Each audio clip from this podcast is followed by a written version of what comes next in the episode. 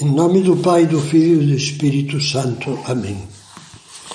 Vinde, Espírito Santo, enchei os corações dos vossos fiéis e acendei neles o fogo do vosso amor.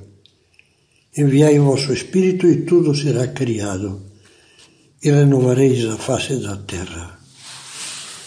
Continuando com as nossas reflexões sobre a mão e a contramão, concretamente sobre o egoísmo Vou recordar agora, ou alguns talvez se lembrem de ter lido, de um relato autobiográfico do grande psiquiatra Viktor Frankl, intitulado Um psicólogo no campo de concentração. Viktor Frankl relata no livro o ambiente de profundo abatimento que se ia aposando apossando, perdão, do espírito dos seus companheiros de barracão, dos judeus confinados naqueles horríveis campos de concentração nazistas, à medida que as expectativas de libertação se afunilavam e o futuro aparecia cada vez mais sombrio. Era comum ouvir-se dizer, como ele relata, eu já não espero mais nada da vida. Que resposta podemos dar a essas palavras? perguntava Frankl. E a seguir, com vibrações de descoberta, explica a nova luz que se acendeu nele e que procurou transmitir aos outros naquele ambiente, ambiente horrível.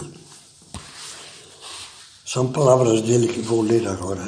Do que realmente precisamos é de uma mudança radical da nossa atitude perante a vida.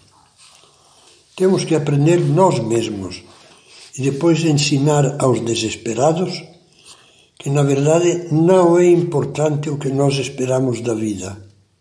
Importante é o que a vida espera de nós. Numa noite em que um corte de luz mergulhou os prisioneiros numa depressão ainda maior, Frankl, embora gelado e sonolento, irritado e cansado, sentiu que era preciso fazer alguma coisa para infundir ânimo àqueles pobres farrapos humanos que já desistiam da vida. Então levantou-se e falou. Expôs com veemente ardor a sua descoberta. Essa ideia de que a vida tem um sentido infinitamente superior ao de simplesmente satisfazer desejos, desejos obter coisas passar bem, gozar de boa saúde, invadiu como um clarão de esperança aqueles corações agoniados. Entenderam que Deus, a esposa, os filhos, os amigos, o mundo esperavam deles, deles que pareciam animais acuados, prestes a serem levados para o matadouro, um testemunho, na vida ou na morte, de que o ser humano foi feito para algo muito maior do que para comer, beber, gozar, rir na fortuna e chorar na adversidade. Deus e os outros esperavam algo que só cada um deles, com grandeza de alma, podiam dar. Deus e o mundo precisavam de cada um deles. Esta concepção da vida, como é óbvia, opõe-se frontalmente à atitude egoísta que nas meditações anteriores descrevíamos é a outra possível vertente da nossa existência, a única verdadeira.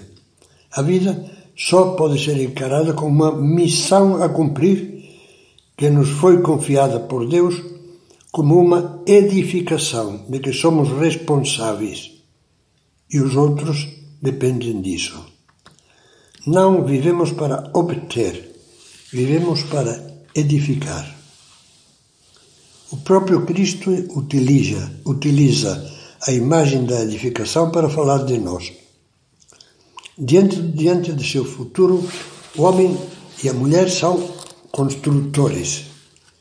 Deus facilita-lhe o material.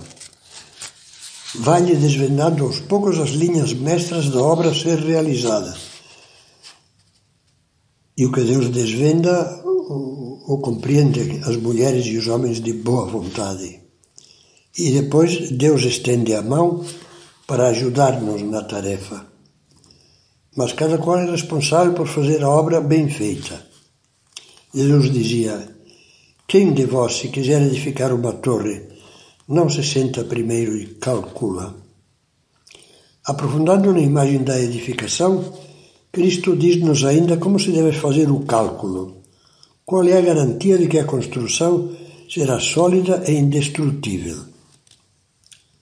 Aquele que ouve as minhas palavras e as põe em prática, diz Jesus, é semelhante a um homem prudente que edificou a sua casa sobre a rocha. Caiu a chuva, vieram as enchentes, sopraram os ventos e investiram contra aquela casa.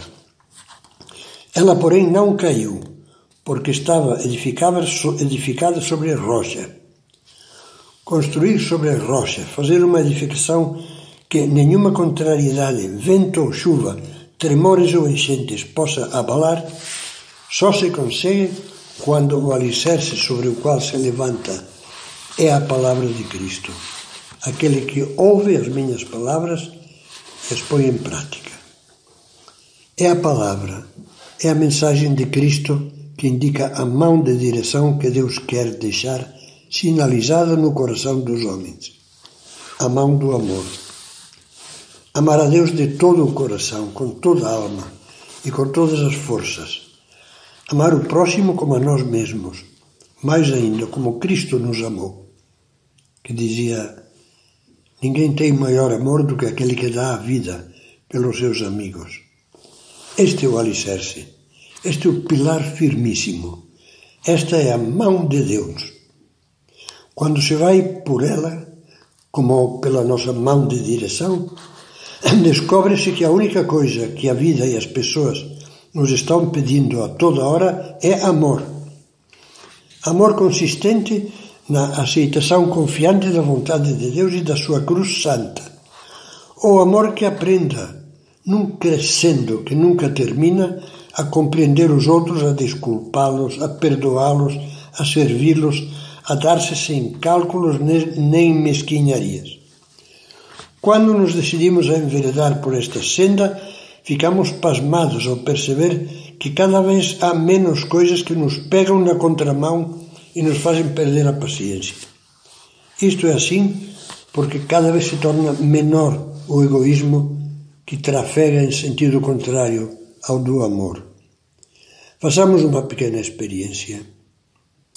Escrevamos em forma de lista todas as coisas que na última semana nos aborreceram e mexeram com a nossa paciência.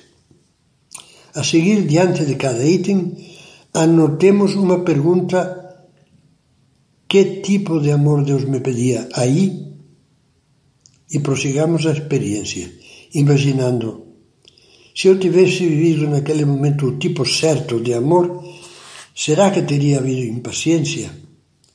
A resposta seria não. Não haveria impaciência se eu tivesse amado mais.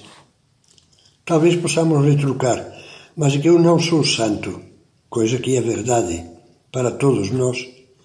Mas o que não poderemos dizer nunca honestamente é que ali havia uma contrariedade que o amor não podia superar. Na realidade, todos os exercícios de paciência consiste em exercícios de amor, de caridade. Conheço várias pessoas, graças a Deus conheço muita gente boa, que ao voltarem a casa com toda a carga do cansaço do dia, tanto o pai como a mãe, vão rezando o terço no trânsito ou carregam consigo um livro de pensamentos espirituais para lerem e meditarem uma outra frase ao pararem num semáforo demorado ou no engarrafamento incontrolável numa grande cidade.